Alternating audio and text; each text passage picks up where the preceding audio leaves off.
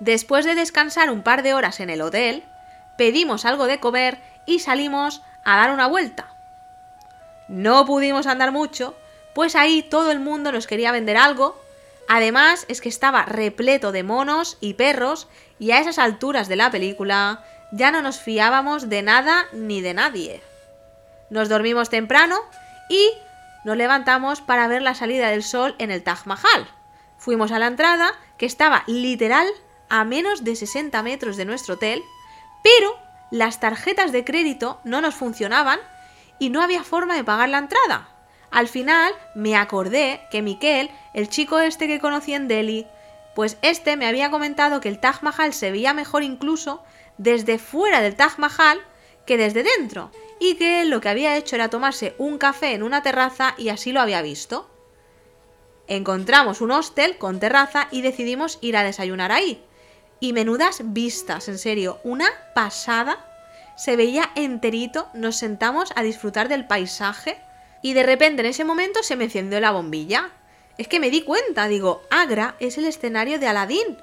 Los monos, la gente, las casas, todo es tal cual. Incluso el nombre de Ágrava. Cuando ves la película, te piensas que eso es hace, yo que sé, 200, 300 años. Pues no. Tal cual así es Agra. Tal cual. Pasados 15 minutos, con un calor de mil demonios, porque en serio ya a las 7 de la mañana te asabas como un pollo, pues nadie nos atendía y dijimos, eh, pues nos vamos, ya estaría. Y de repente miré Google Maps y encontré como un viewpoint, que es como una zona donde puedes ver el tag desde fuera que recomendaba todo el mundo, ¿no?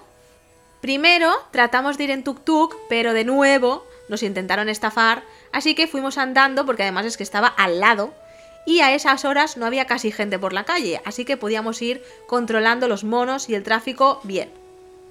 Lo conseguimos, llegamos y era de repente una pasada, estaba todo desierto, un lago y ahí de repente un hombre aparece y nos dice, hola, ¿queréis verlo desde el mar? Que tengo un barco. Y yo, oh, coño, pero en un primer momento decimos, no, da igual, da igual. Pero dije, tío, ¿qué diablos? Joder, no hemos pagado la entrada, pues vamos a hacer algo diferente y vamos a disfrutar de algo, por Dios, en la India. Así que le dijimos, sí, sí, sí, y le pagamos. Y en cuanto le pagamos, nos dice, venga, seguirme, seguirme. Y frente a nosotras, eh, eso no se podía considerar ni barco, ni una lancha, vamos, era una especie de canoa de madera, que es que no sé cómo soportó nuestro peso, pero así fue, nos metimos todas flamencas y fuimos ahí en medio del lago a saco. Las vistas, maravilla, el paisaje brutal, y vimos el Taj Mahal y pensamos, joder con la India, qué durita, Dios, Dios, Dios.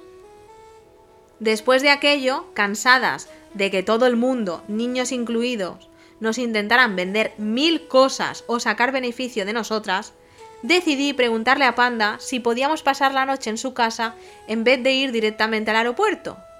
Ella, feliz, aceptó y acordamos que nos veríamos al día siguiente en un centro comercial, que la esperaríamos ahí ya que al fin ella había encontrado un trabajo. Me dio la dirección y reservé un Uber para el día siguiente. Después hicimos las maletas y nos fuimos a dormir.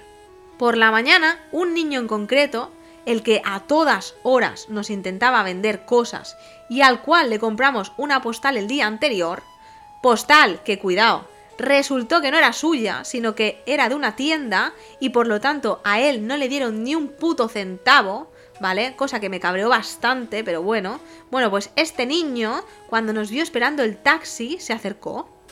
Hablamos un rato con él y nos contó que no va al colegio porque sus padres no tienen dinero y que lleva años ya trabajando. Este niño no tendría más de seis años. Nos conmovió, pero de nuevo, ¿qué podíamos hacer? Si el gobierno no hacía nada, ¿qué podíamos hacer nosotras?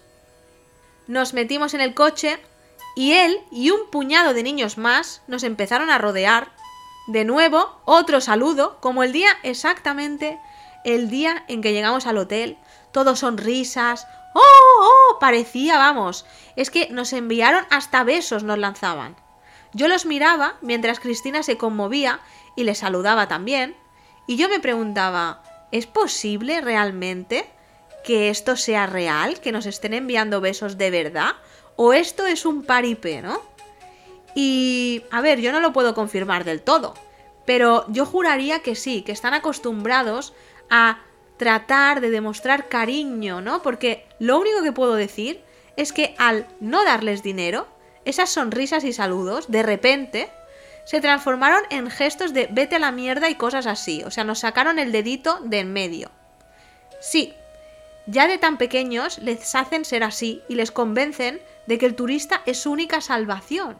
Es que es normal que no seamos humanos para ellos, sino algo de lo que extraer beneficio. Es que es como con la vaca, que por mucho que la vaca sea amable o dócil, eso da igual. Evidentemente, nos preocupamos de la vaca. El granjero se preocupa, quiere que paste, que se alimente, que no enferme. Pero, ¿realmente por qué? Pues por el beneficio, porque lo que quiere el, granjero es beberse su leche y venderla. Pues lo mismo pasa en Asia con el turista. A pesar de que seamos muy amables, hay una necesidad ahí y la pobre gente, pues ¿qué podemos hacer? no ven más allá, porque la necesidad es muy profunda. El taxista iba muy lento. Tan lento que hubo un momento en los que yo me exasperé. Tampoco teníamos prisa, pero es que la carretera es que estaba desierta y él iba a 50 kilómetros por hora por autopista. Además, decidió pararse a comer. Lo que se suponía que era un trayecto de 3 horas, de nuevo ¡Sorpresa! Fueron seis, tío, fueron seis. En la zona de descanso, mientras él comía, nosotras salimos del coche y fuimos al baño. Y justo en la terraza, en una carpa, había un bebé en el suelo, solo y lleno de meados y sucio. A Cristina se le partió el corazón y yo, los primeros 15 minutos, es que no voy a mentir, me los pasé cagándome en la India, quejándome del sistema, enfadada por ver aquello y decía, mm, estoy hasta las putas narices de esto, ya no puedo más. Es que, ¿cómo era posible, no? Que tratara a alguien así, a su propio hijo, que lo dejara ahí en el suelo cagado y, y comiéndose, que el chaval estaba chupando el suelo. ¿Qué clase de ser humano hace eso? Y yo, bueno, pues entré ahí en bucle, me puse a andar, molesta, molesta, pum, pum, pum, pum, pum. Pero de repente vino la madre, lo agarró y se lo llevó a la mesa. Y meado, lo sentó encima de sus piernas y le dio de comer. Y me puse a observar mientras andaba de un lado al otro, porque es que no paraba, en serio, estaba yo ahí atacada. Y dije, a ver, ¿esto es un problema de dinero? Digo, porque en verdad esta gente no parece pobre. Digo, ¿será de jadez? ¿No les importa su propio hijo? Y de repente otra vez, clic, me di cuenta. En realidad, ese niño está mal cuidado frente a nosotras, desde nuestra perspectiva. Lo más probable era que esa chica, porque encima era muy joven, esa chica tal vez la habían criado así. Y ahí, pues, un poco de meado frente a todas las demás enfermedades les da igual. Y pensé, es que es verdad, tío, es que yo no voy a cambiar nada aquí, es que no soy nadie. Además estoy de paso. Y justo en este momento, mi móvil sonó. ¿Y adivinas quién era? Dishant. Sorpresa. Y no me lo estoy inventando, te lo juro que fue ese día que dije, pero a ver, ¿qué está pasando? ¿Qué está pasando? Me había enviado una solicitud de amistad a Instagram. Y pensé, pero a ver, ¿esto es real? ¿Esto es en serio? De nuevo, tío, de nuevo, una prueba de la vida. Es que estaba claro. ¿Realmente era necesario todo aquello? ¿Y para qué mierda quería este hombre ahora ser mi amigo en Instagram? Si ya estaba todo dicho. ¿Qué más quería?